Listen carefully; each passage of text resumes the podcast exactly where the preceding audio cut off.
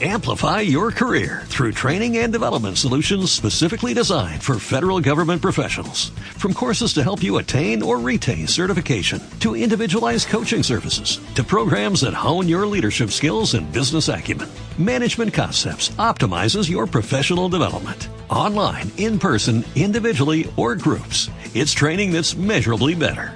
Learn more at managementconcepts.com. That's managementconcepts.com. 26 minutos, abrimos nuestro planetario como hacemos cada miércoles en Coruña en la Onda para saludar a Óscar Blanco. ¿Qué tal? Muy buenos días. Buenos días, Pilar. Y a Borja Tosar. ¿Qué tal? Muy buenos días. Muy buenos días, Pilar. Que nos ponemos en situación. Hace una semana estábamos un poco nerviosos esperando a ver qué pasaba con Philae, esa subsonda, ¿no? Que al final eh, aterrizó. Sí. Aterrizó bien en el cometa. Sí, en torno ¿Bien o no? Bueno, bueno, pegando algún que otro bote. Sí. Pero podemos decir que eh, ahora tenemos noticias ya, después de una semana en la que a poco que hayamos seguido el tema, pues la gente estará informada.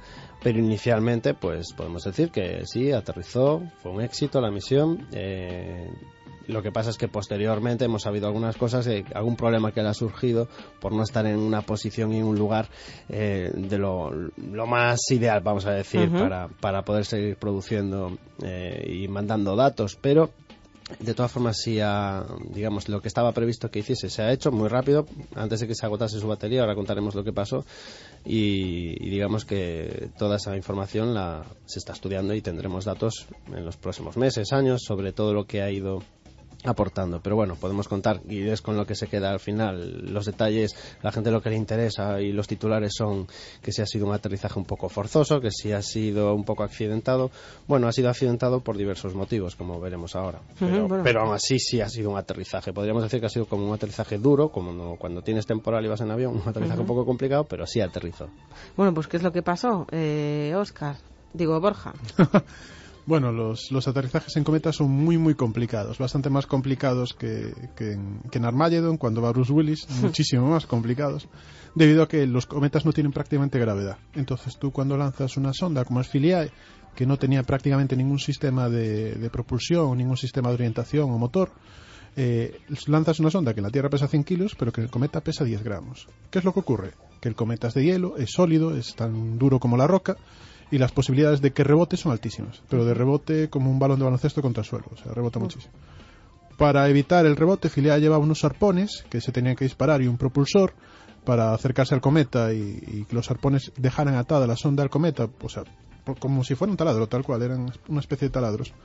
Y al parecer no saltaron o saltaron en el momento inadecuado. Bueno, los arpones no funcionaron y Philae rebotó hasta llegar a un kilómetro de altura y hasta volver a caer de nuevo en dos horas. No llegó a disminuir de toda su velocidad, sino que pegó un segundo bote más pequeño y acabó, pues, de decir una manera, eh, en el borde de un cráter en el que cayó de lado, no cayó en la posición, o, sea, no cayó derecha sobre sus patas, sino que una pata quedó en el aire y cayó de lado, en una zona oscura en la que no puede recargar sus paneles solares y por lo que solo pudo disponerse de la batería que llevaba para hacer todos estos experimentos. Claro, eh, o sea que llevaba solo eh, energía solar, con lo cual se tiene que recargar con el sol. Si está en zona de sombra, entiendo que eso ya Claro, no se es recarga. como- Es como, que ha quedado en una cuneta donde no da el sol. Esas carreteras que a veces vemos marcas Sí. de cuidado, hielo, porque no da el sol, que están mal Sí. orientadas. Pues ha quedado justo en un sitio, no ese que estaba previsto inicialmente, por supuesto, pero Que después sí de esos rebotes, exacto, después de esos rebotes ha quedado ahí.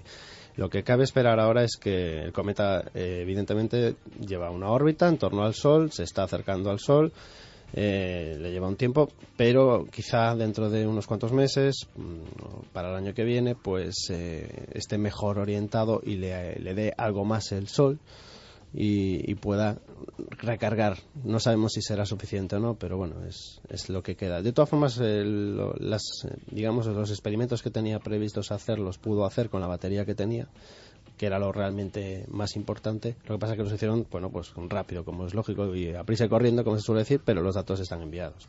Claro, como cuando quieres mandar un mensaje antes de que se te acabe la batería, ¿no? Lo más rápido Me posible. quedo sin batería. Claro. si se me apaga. Avisas. Avisas, pero lo importante ya está dicho.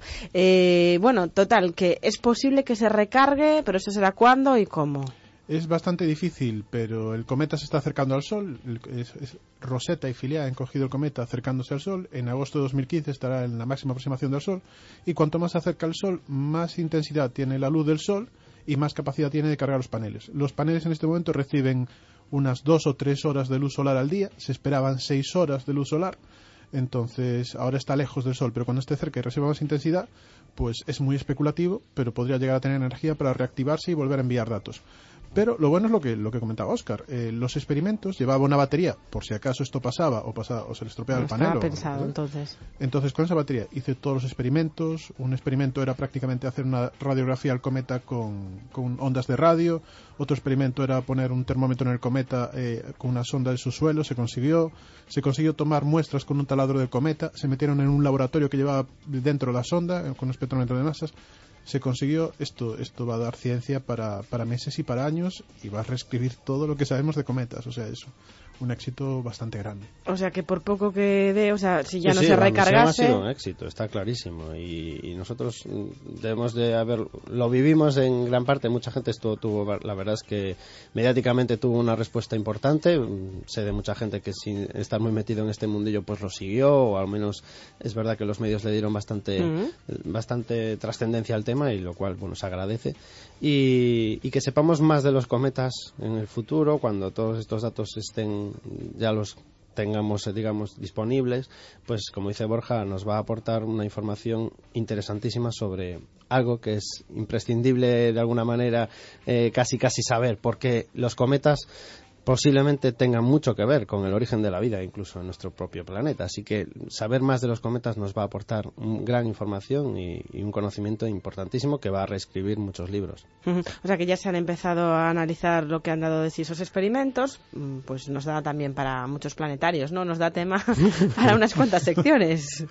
Eh, podremos Lle- seguir con- Llevamos tres semanas hablando de, de esto, habrá que ir cambiando de tema. No, pero hombre, pero digo, más volveremos. adelante, más adelante irán surgiendo pues Por esa supuesto. información que decíais que es tan interesante y tan importante para comprender Sí. pues la vida, pues eh, también en nuestro planeta, pues lo iremos contando, ¿no? Esta vez. Por cierto, que también tenemos eh, sonido de ese cometa, también han mandado sonido, ¿no? Algo así. Que yo pensaba que era un pájaro, pero Pájaro carpintero. Sí, ¿verdad? Pues este es el sonido que enviaba también. En fin, que esta es toda la información que tenemos sobre fila hasta ahora. eh, y quería comentar, pero así ya casi de pasada antes de terminar, un- una pequeña polémica que hubo, pequeña o grande, no sé, Borja, sobre una camisa. No, que tiene que ver con grande, todo grande, esto. Es curioso, eh, yo lo, lo resumiría en una frase, ¿no? O sea, aterrizas una- un robot en un cometa a 500 Sí. millones de kilómetros de la Tierra con un retardo de comunicaciones de, de 30 minutos y, y te critican la camisa.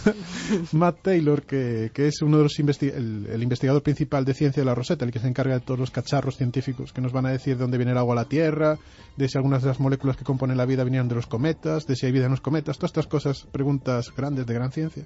Pues llevaba una camisa bastante hortera, eso no hay, eso es un hecho objetivo, la camisa era muy hortera y al parecer se, se montó una tremenda porque llevaba una camisa muy hortera, ¿no? Y con la, la idea de que, bueno, salían unas chicas en la, en la camisa y la, la llaman machista, sexista, bueno, se montó tal, ¿no?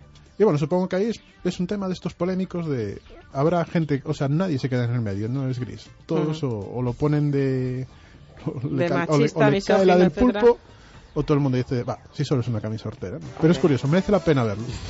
La camisa es un poco fea, nos recuerda un poquito, sí, a las de Magnum, ¿no? sí, sí. Cierto, cual. ¿eh? Búsquenla en Google, esa camisa de, de ¿cómo se llama? Matt Eh, Matt, Matt Taylor, Matt Taylor, busquen polémica camisa roseta en Google y ya desaparece la camisa, que la verdad es bastante fea, pero claro, tanto como para una polémica así Nada. después de haber conseguido llegar nada. a la subsonda hasta el cometa. Eso pues, es lo en fin. importante, realmente. Eso es lo importante. Lo en fin, importante es que Luis vio la camisa y yo creo que se la. La venden, ¿no? ya, ah, no, está Ya he agotada. hecho un pedido. Nos decías que está agotada, ¿no, Borja? Sí, pero Bueno, hay una- fin. unos loros, creo que son los que le gustan a Luis. Pues nada, buscaremos a ver si encontramos alguna aproximada, eh, por si queréis algún día salir a hacer declaraciones o algo ya con imagen, no en la radio, sino con imagen. En fin, eh, Borja, Oscar, muchas gracias, hasta el próximo miércoles.